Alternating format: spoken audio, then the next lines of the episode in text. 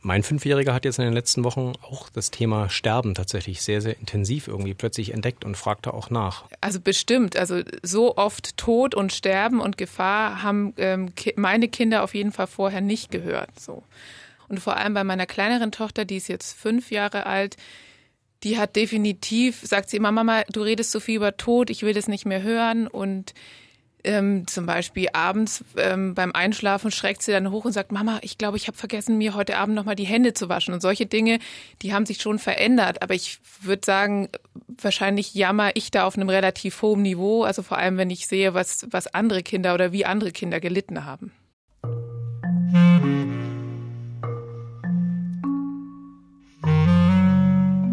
In dieser Woche hat in Berlin und Brandenburg die Schule wieder begonnen. Unter besonderen Bedingungen mit Maskenpflicht und Hygieneregeln. Aber für tausende Kinder wird es trotzdem eine Erleichterung sein. Endlich wieder ein bisschen Normalität nach Monaten des Lockdowns. Wie sind Kinder durch diese Krisenzeit gekommen? Was fühlen sie und was geht in ihnen vor? Meine Kollegin Lisa Wand hat dieses Thema für das ARD-Magazin Kontraste recherchiert und dafür direkt mit Kindern gesprochen, aus ganz unterschiedlichen Lebenswelten. Darum soll es heute in unserem Inforadio-Podcast Die erzählte Recherche gehen. Corona und wie man darüber journalistisch mit Kindern redet. Mein Name ist Sebastian Schöbel.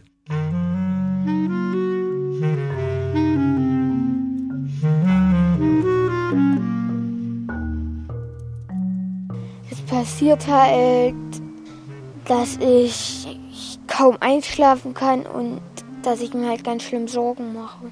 Ich hatte auch richtig Angst, zum Beispiel wenn ich runtergehe und dann noch mich mit anderen Kindern mische und dann ich noch krank werde. Weil das zweite Schulhalbjahr haben wir kaum was gelernt.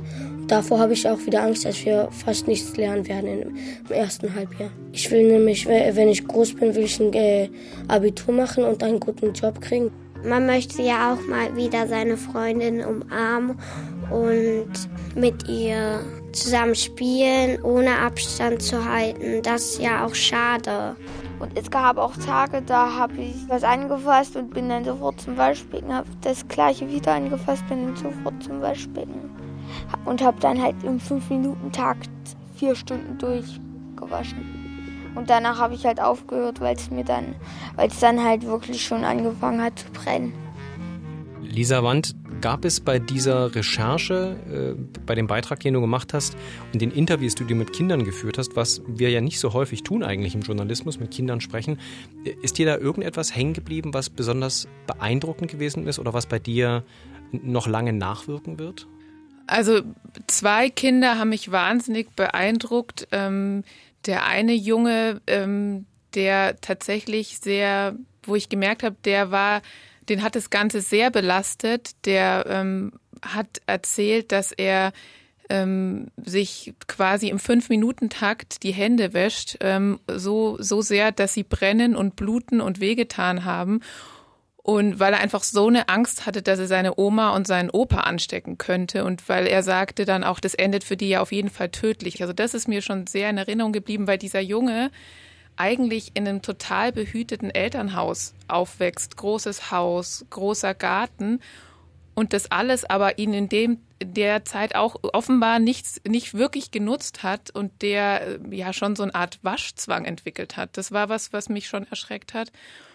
Ein anderer Junge, der ähm, seitdem er ein Jahr alt ist, ähm, weiß, dass seine Mutter Brustkrebs hat und schon immer Angst hat, dass seine Mutter irgendwie sterben könnte, der auch zum Beispiel das Thema Mundschutz war für ihn alltäglich. Aber dann kam Corona und es war klar, okay, seine Mutter ist besonders gefährdet und der hat dann tatsächlich irgendwann gesagt, die hatten Brustkrebs gehabt und das war schlimmer. Und dadurch kann man sterben auch. Gell, Mama? Und deshalb hattest du ganz besonders Angst, dass sie sich wieder anstecken könnte? Ja, dass sie, dass sie vielleicht stirbt. Dann habe ich Angst, weil ich will meine Mama noch haben. Und dann hat er so Tränen in den Augen bekommen. Da habe ich ihn auch so angeguckt, war halt selber irgendwie berührt. Und dann fand ich so, ja, so cool, wie er dann reagiert hat, mich angeguckt, was guckst du denn jetzt so traurig? So. Und das sind schon Momente, wo man sich überlegt, äh, was sage ich denn jetzt? Und dann habe ich gesagt, naja, das ist ja traurig, was du erzählst. Ich glaube, das wollte er nicht hören, aber das sind so Momente, die sind mir schon hängen geblieben. Kinder in der Corona-Krise, äh, mein Gefühl in den letzten Wochen war, ich habe sehr viel im Aktuellen gearbeitet, viel mit Nachrichten zu tun gehabt. Wir haben uns in dieser Krise sehr schnell mit allen möglichen Sachen beschäftigt, wirtschaftliche Auswirkungen, Soforthilfe für Unternehmen, wie viele Leute ver verlieren ihren Job, wie organisieren wir unseren Alltag. Die Frage, wie geht es uns eigentlich mit dieser Krise und vor allem, wie geht es unseren Kindern, kam gefühlt für mich relativ spät. Vielleicht bin ich da auch ungerecht, aber ist das, würdest du mich da bestätigen oder hast du dich schon sehr früh, ähm, auch weil du munter bist, mit dem Thema, was, wie geht es eigentlich meinen Kindern beschäftigt? Also klar, äh, privat zu Hause habe ich mich sehr schnell damit beschäftigt und habe mich total aufgeregt, wie können die nur die Schulen zu machen und die Kitas zu machen? Das geht doch gar nicht. Wie sollen wir das aushalten? Aber beruflich haben wir schon sehr früh uns überlegt, ähm, was macht es eigentlich mit Kindern? Haben auch ganz am Anfang ähm, so eine Umfrage unter allen Polizeidienststellen mal gemacht und gefragt, ist die häusliche Gewalt angestiegen? Da kam aber nicht viel zurück. Parallel hatte man aber ganz viel Aussagen von so Sozialverbänden und Beratungsstellen. Ähm, wir machen uns große Sorgen. Wir können überhaupt nicht mehr reingucken, was in den Familien passiert. Und deshalb konnten wir das immer nur über so O-Töne von Experten eigentlich thematisieren. Und dann haben aber immer alle abgewiegelt, ja, es gibt ja überhaupt keine Zahlen, das weiß doch keiner. Und jetzt gab es eben vor kurzem eine erste Studie zu diesen psychischen Folgen der Corona-Zeit, die eben schon gesagt hat, ähm, über 70 Prozent der Kinder fühlen sich irgendwie seelisch belastet durch diese Zeit. Jetzt hat man endlich Zahlen, dann haben wir gesagt, okay, jetzt müssen wir gucken, mal mit diesen Kindern zu sprechen. Und wie genau seid ihr dann vorgegangen? Also rein vom journalistischen her, wie, wie findet man die richtigen Kinder? Wo, nach welchen Kindern sucht man eigentlich? Sucht man gleich nach belasteten Kindern oder sucht man auch nach Kindern, die, die, die nicht belastet sind? Wie, wie kommt man da überhaupt an die Protagonisten, wie wir sie nennen, eigentlich ran? Ja, also da wir haben äh, sehr vielfältig gesucht, weil bei uns es ja auch immer so ist, wir wollen eigentlich in drei Wochen dann unsere Sendung haben. Also ich kann jetzt auch nicht sagen, ich suche monatelang. Insofern haben wir Elterninitiativen angeschrieben, ähm, Elternverbände, Kita-Verbände. Ähm, so, da kam aber relativ wenig zurück. Ähm, und dann läuft es tatsächlich so, dass man eher im privaten Umfeld, also Lehrer, die man kennt, ähm, Eltern, die man kennt, anschreibt ähm, und einfach ähm, ganz offen sagt, wir wollen mal Kinder zu Wort kommen lassen, aber es geht schon darum, seelisch belastete Kinder zu interviewen, dass sie nicht hinterher dann sich irgendwie ähm, ja, veräppelt fühlen, dass man jetzt ihre Kinder vor die Kamera gezerrt hat. Also wir sind sehr offen damit umgegangen, was natürlich dazu geführt hat, dass es erstmal relativ wenig Rücklauf gab. Ja, und dann hat man äh, die Protagonisten gefunden, also die Kinder, mit denen man sprechen möchte. Wie erklärt man eigentlich einem Kind, je nachdem wie alt es ist, äh, versteht es vielleicht auch schon etwas, aber wie erklärt man dem Kind dann das, was dann da passiert, also was man von dem Kind möchte? Also, weil die Kinder, Kinder reagieren ja völlig anders, die haben ja keine Erfahrung mit Medien auf eine Journalistenanfrage. Genau, also man redet ja mit den Eltern, man redet ja nicht mit den Kindern. Die Eltern entscheiden das. Das ist ja auch ganz wichtig. Die müssen das sogar schriftlich ähm, unterschreiben, dass sie, dass ihre Kinder im Fernsehen gezeigt werden dürfen. Insofern übernehmen diesen Job dann tatsächlich die Eltern. Die reden ja mit ihren Kindern drüber. Das läuft ja erstmal übers Telefon. Und ähm, was ich aber schon interessant fand, der Leidensdruck bei den Eltern und auch bei den Kindern war offenbar so groß, dass die total gern darüber reden wollten. Also das war gar nicht schwierig, wenn ich dann mal da war ähm, dem Kind musste ich nicht erklären, wir reden jetzt über Corona und über die, was das mit dir gemacht hat, weil die Kinder gefühlt den ganzen Tag darüber nachdenken und darüber auch schon geredet haben. Insofern war das nicht so schwierig. Schwieriger war, ein Kind auf einen Stuhl zu setzen und dann auch mal irgendwie 20 Minuten mit dem zu sprechen, weil das zappelt rum, das wackelt, dann wird die Kamera, wird das Bild unscharf. Das sind so Dinge, die kann man dem Kind zum Beispiel nicht so gut erklären. Oder dann ist plötzlich so ein großes Mikro, das immer irgendwie steht, dann fragt er, was soll das Mikro? Und das stört natürlich. Ähm, so ein Interview, wenn man so ein schönes Bild haben will und ein, ein O-Ton, der vorne anfängt und hinten aufhört und so. Das war eher die Herausforderung. Und dann kenne ich das noch von meinen Kindern, äh, wenn die Sachen erzählen. Wir hatten mal einen schwereren Autounfall direkt vor der Haustür. Zum Glück niemand schwer verletzt worden, also kein Blut, aber ziemlicher Blechschaden. Die Kinder fanden das sehr aufregend, haben stundenlang zugeguckt, wie auch aufgeräumt wurde. Aber die Geschichten, die sie dann hinterher in den Wochen und Monaten später über diesen Unfall erzählt haben, die wurden, ich sag mal, immer wilder, immer detailreicher und nicht jedes Detail hat tatsächlich auch so stattgefunden. Äh, als Augenzeugen, wenn es um Fakten geht, sind Kinder also durchaus nicht ganz unkompliziert. Äh, ist, spielt das eine Rolle? Äh, muss man das bei so einem Interviewpartner, einem Kind, äh, vorher irgendwie mit reinrechnen, journalistisch? Also ich habe mir relativ wenig Gedanken darüber gemacht, wie frage ich die Kinder jetzt und wie sollen die antworten uns war ja wichtig, ähm, dass das authentisch rüberkommt und die Kinder uns so ein bisschen in ihre Seele blicken lassen ohne ihnen zu nahe zu treten. Das war so die Herausforderung. Und ich habe das mit den Fakten war eigentlich gar nicht so das Problem. Vielleicht eher, dass sie dass sie eben nicht mit ähm, ich und ähm, anfangen und mit einem Verb enden, sondern dass sie ganz oft mit das und mit weil und mit ja und mit nein antworten. Und das dann so hinzubiegen, dass sie dann doch mal mehrere Sätze am Stück reden, das war so ein bisschen das Schwierige, aber es, es hat erstaunlich gut funktioniert. Also ich habe es mir schwieriger vorgestellt. Und ich glaube, das liegt daran, weil dieses Thema einfach sie so belastet oder so präsent ist bei ihnen. Das heißt also zum Beispiel, wenn es, äh, es ist ja kein Erklärfilm, Kinder erklären Corona tatsächlich, sondern es, es geht ja um ihre Gefühle. Und da, wo die Kinder über ihre Gefühle sprechen, sind sie, das wenn ich das mal so vergleiche mit Erwachsenen, mit denen man ja solche Gespräche auch führt, äh, gelegentlich für Beiträge, da sind sie völlig ungeschminkt. Also es scheint fast so zu sein, über Emotionen können Kinder besser sprechen als manche Erwachsene. Also ähm, ihnen fehlen manchmal die richtigen Worte. Das ist ein bisschen das Schwierige. Aber ähm, sie lassen tiefer blicken. Also ein Kind, das ähm, überlegt sich eben nicht vorher fünfmal, welches Wort nehme ich jetzt, sondern redet so ein bisschen freier. Insofern, ja, es, ist, es war schon leichter bei manchen Kindern. Ähm, andere Kinder habe ich gemerkt, die wollen mir einfach das, was sie erlebt haben, nicht erzählen und sagen die ganze Zeit, nö, war alles super zu Hause, nö, wir haben uns nie gestritten so, ich weiß nicht, ob die Eltern ihnen das vorher so eingeredet haben. Auf jeden Fall, also es gibt schon Kinder, die haben sich offenbar vorgenommen, nee, ich rede nicht, die, die haben dann auch nicht geredet, aber andere haben schon sehr tief blicken lassen. Was ich spannend finde bei den Interviews, die ihr geführt habt, ist eben, dass die Kinder aus sehr, sehr unterschiedlichen ähm, Lebenswelten kommen. Äh, du hast gleich am Anfang erzählt, äh, ein Junge, der eigentlich in, in tollen Verhältnissen wohnt, der hat Oma und Opa die ganze Zeit um sich herum gehabt, die haben auch einen kleinen Garten und trotzdem sagte er, er fühlte sich eingesperrt. Ich fühle mich halt ein etwas eingesperrt. Also es gibt einen Moment in der Woche, da kann ich halt gar nicht raus. Und dann gibt es das Kind aus dem Flüchtlingsheim, das sich vor allem Sorgen um seine Schule macht und äh, da traurig ist, dass es da keine sozialen Kontakte mehr gibt und äh, dieses, diese Stabilität der Schule fehlt. Mir war das richtig schwierig, zu Hause zu lernen wegen anderer Kinder, die oft draußen schreien.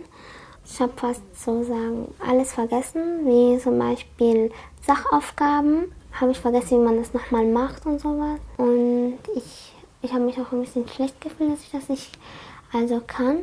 Völlig andere Lebenswelten, aber die, die Probleme, die beide haben, sind sehr nachvollziehbar. Also da war es eben so, dass ähm, auch in dieser Studie eben rauskam, dass, dass natürlich Kinder aus einkommensschwachen ähm, Familien stärker betroffen sind. Dann hatten wir auch erst gedacht, okay, machen wir nur was über Kinder aus einkommensschwachen Familien, weil das andere wäre vielleicht so ein bisschen abgehoben. Da würde jeder sagen, mein Gott, die jammern halt.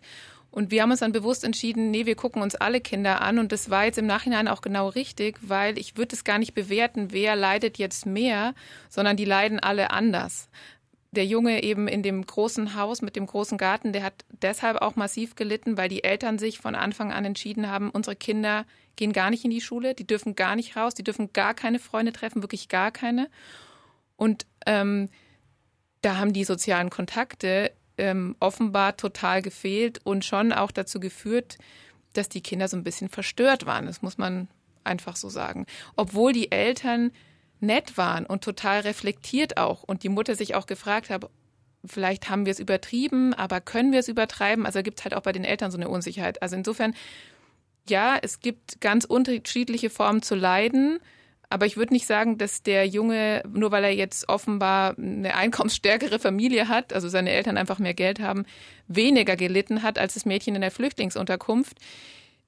Die ähm, offenbar darunter gelitten hat, oder nicht offenbar, also das Mädchen der Flüchtlingsunterkunft hat massiv darunter gelitten, dass sie keine Unterstützung mehr bekommen hat, weil ihre Eltern null Deutsch sprechen und die einfach angewiesen ist auf eine Hausaufgabenbetreuung am Nachmittag und auch auf eine Lehrerin, die sie jeden Tag sieht und mit der sie Deutsch sprechen kann und auf andere Kinder, mit denen sie Deutsch sprechen kann. Und die hat eben darunter gelitten. Die war aber psychisch offenbar ein bisschen gefestigter, dass sie das andere mit Abstand halten, Masken tragen nicht so gestört hat. Wie war eigentlich äh, die Kontaktaufnahme zu der Familie im Flüchtlingsheim? Ähm, ist das schwieriger oder sind Sie äh, sind Menschen, die in so einer Situation leben, tatsächlich noch sehr viel offener über Probleme zu reden, weil ihr Leben sowieso sehr problembehaftet ist, einfach schwer ist? Also natürlich ist es schwieriger, an Menschen ranzukommen, deren Sprache man nicht spricht. Und ähm, das lief jetzt über einen ähm, privaten Kontakt von mir, also überhaupt mal der Kontakt zu dem Mädchen. Ich habe dann immer mit dem Mädchen gesprochen, die gut Deutsch spricht. Und habe dann immer gesagt, ja, erlaubt denn dein Papa, dass du mit mir sprichst? Das kommt ja im Fernsehen. Und dann hat sie immer gesagt, ja, ja, der erlaubt es, aber ich brauche es ja schriftlich. Ich fahre da mit dem Team hin, das ist teuer, das muss man ja auch irgendwie alles planen. Und bis ich das okay von dem Vater hatte, ähm, hat es lange gedauert. Wir haben dann einen Dolmetscher eingeschaltet, der dann dem Vater das alles erklärt. Insofern, sprachlich gab es da eine Hürde. Ähm, und natürlich kenne ich einfach nicht so viele Kinder aus Flüchtlingsunterkünften, einfach weil ich nicht so viel mit Flüchtlingen Kontakt habe. Aber ähm, ja, das war die Schwierigkeit, das Sprachliche. Interviews mit Kindern sind ja in der Regel sowieso, überhaupt journalistischer Kontakt mit Kindern ist ohnehin äh, relativ schwierig auch äh, zu organisieren. Es geht ja nicht so einfach, dass man hinfährt und den Leuten, äh, den Kindern halt eine Kamera vor die Nase hält. Welche Schritte muss man da überhaupt unternehmen, um das Kind auch zu schützen? Ähm, was müsst ihr dann zum Beispiel einfach als Journalisten beachten und auch abarbeiten, bevor ihr mit den Kindern reden konntet? Naja, also man, die, Eltern müssen erstmal sagen, ja, kommt vorbei. Man muss den Eltern ganz offen sagen, was es ist, worum es geht, welche Fragen man den Kindern auch stellen wird. Und ich habe denen schon auch erzählt, dass es natürlich auch ähm, ja, dass ich ein bisschen bohren werde, ein bisschen nachfragen werde und ob sie glauben, dass ihre Kinder das aushalten. So, das, und das bespricht man natürlich mit, mit erwachsenen Interviewpartnern vorher nicht so genau, sondern da lässt man es dann auf die Situation ankommen. Also das ist das eine. Und dann ähm, gibt es eben so Vordrucke, Einverständniserklärungen. Da steht dann ganz genau drauf, wann das wo gesendet wird. Das müssen die Eltern auch unterschreiben. Sonst ähm, habe ich auch im Nachhinein, selbst wenn die beim Interview dabei waren und gesehen haben, dass ich das Kind interviewt habe, ähm, ein Problem. Also ich brauche schon so eine schriftliche Einverständniserklärung. Auch weil die Hürden so hoch sind bei Kindern und wir als Journalisten besonders aufpassen müssen bei Kindern, ähm, sie kommen relativ selten in den Medien vor. Ähm, Hast du nach dem Beitrag äh, das Gefühl, es würde sich für uns lohnen, jetzt auch in so einer schwierigen Zeit, öfter mal Kinder vor die Kamera fürs Mikrofon zu holen weil sie uns was erzählen können, was wir sonst verpassen würden? Oder ist es aus deiner Sicht gut so, dass die Kinder medial eben nicht so präsent sind? Nicht als Mutter gesprochen, sondern als Journalistin. Das ist eine schwierige Frage. Ähm, ich finde jetzt genau in dem Fall war es ähm, richtig, dass wir das so gemacht haben und dass wir eben auch ganz bewusst auf Zahlen, auf Experten verzichtet haben, ähm, weil ich glaube schon, dass die breite Gesellschaft mal spüren muss, also auch möglicherweise Eltern ohne Kinder, was das mit Kindern macht. Und dass es eben kein Jammern auf hohem Niveau ist, wenn man sagt, ich will meine Freunde sehen, mir ist langweilig, sondern dass es schon auch Spuren hinterlässt. Und das spürt man oder kriegt man halt nur mit, wenn das ein Kind mal so authentisch auch ähm, erzählt und dabei auch leidet und dass man, man das sehen kann. So, das war das Wichtige jetzt in dem Fall. Grundsätzlich ist bei Kindern, und deshalb haben wir auch die Nachnamen, lassen wir bewusst weg, und auch den Ort, wo sie wohnen. Grundsätzlich ist es bei Kindern schon auch immer die Gefahr, dass sie wenn sie gerade so aus ihrer Seele erzählen, möglicherweise gemobbt werden, ähm, sie ausgelacht werden und so weiter. Also Kinder entscheiden ja nicht bewusst, ich gehe ins Fernsehen und dann werde ich vor Millionen Menschen, von Millionen Menschen gesehen, sondern das entscheiden ihre Eltern. Und die übernehmen die Verantwortung, aber die wissen es auch eben nicht, sind ja auch keine Fernsehprofis. Insofern muss man sich schon ganz genau überlegen, wozu befrage ich die und was erzähle ich von denen dann und ähm, schon auch, wie oft mache ich das. Also insofern bei ausgewählten Themen macht es Sinn. In diesem Fall fand ich es, also habe ich auch viel gelernt dazu, aber ich würde nicht grundsätzlich sagen, es müssen viel mehr Kinder im Fernsehen zu Wort kommen. Jetzt noch deine Sicht als Mutter. Du hast mit mehreren Kindern da gesprochen. Wahrscheinlich war der Umgang mit dieser Krise, auch wie die Eltern mit der Krise umgegangen sind, überall ein bisschen anders. Was nimmst du da für dich persönlich mit? Also stellst du dir dann hinterher jetzt öfter die Frage, haben wir das eigentlich richtig gemacht? Haben, waren wir zu restriktiv oder zu locker? Ich zum Beispiel zu Hause hatte, wir haben irgendwann aufgegeben, die Kinder davon abzuhalten, zu Nachbarkindern zu laufen, weil wir haben es nicht übers Herz gebracht. Aber uns jedes Mal gefragt, ist das jetzt richtig gewesen? Also wie gehst du da auch persönlich damit um? Also als ich diesen Jungen gesehen habe, der trotz weitgehender Lockerung des öffentlichen Lebens weiterhin zu Hause bleiben muss, um Opa und Oma zu schützen, da habe ich mir gedacht, oh, zum Glück haben wir das dann irgendwann gelockert, weil bei meiner Tochter eben das mit dem Händewaschen auch ziemlich doll wurde. Und da dachte ich mir so, ah, und jetzt ist es, trifft sie wieder Freunde und jetzt ist sie wieder freier und fühlt sich auch besser. Und da war ich schon eher froh, dass wir das nicht gemacht haben. Aber klar bleibt immer eine Unsicherheit. Also natürlich können wir uns jederzeit anstecken, auch meine Kinder. Und das ist eine Gefahr. Und man muss halt, ja, man muss so eine Balance finden. Ich würde sagen, wir haben eine ganz gute Balance gefunden, aber ähm, so, oder was, was? Ich, ich glaube, ich nehme da, daraus mit, äh, dass wir alle, die wir Eltern sind, äh, irgendwie immer am Ende einen Zweifel im Hinterkopf haben. Also ich habe gemerkt, dass meine Kinder das sehr belastet und dass auch insgesamt das Zusammenleben sehr viel stressiger und mit sehr viel mehr Streit verbunden war. Ähm, und insofern glaube ich, muss man den Kindern, man muss die Kinder rauslassen, man muss die Kinder auf Spielplätze lassen, ähm, man muss sie nicht auf Massenveranstaltungen schicken, aber so ein, eine gewisse Balance ist schon wichtig und das ist mir auch, mir persönlich wichtiger, als einen hundertprozentigen Schutz zu haben. Bei denen hat man, glaube ich, so oder so nicht.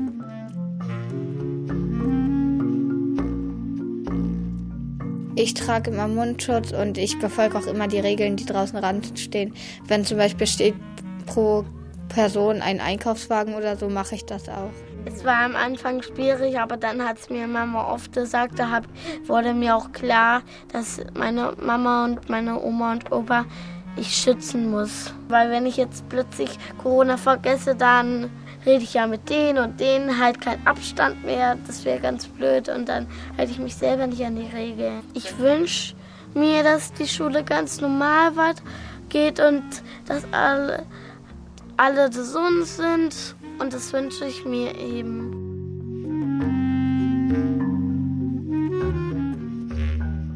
Und das war die erzählte Recherche für diese Woche. Den Beitrag von Lisa Wand für ARD Kontraste können Sie in der RBB Mediathek nachschauen. Unseren Podcast finden Sie natürlich in der Inforadio-App, in der ARD Audiothek, bei iTunes, bei Spotify und allen anderen gängigen Podcatchern. Falls Sie Fragen, Anregungen oder auch Kritik haben, gerne eine E-Mail schicken an recherche.inforadio.de. Mein Name ist Sebastian Schöbel. Ich danke Ihnen fürs Zuhören. Bis zum nächsten Mal.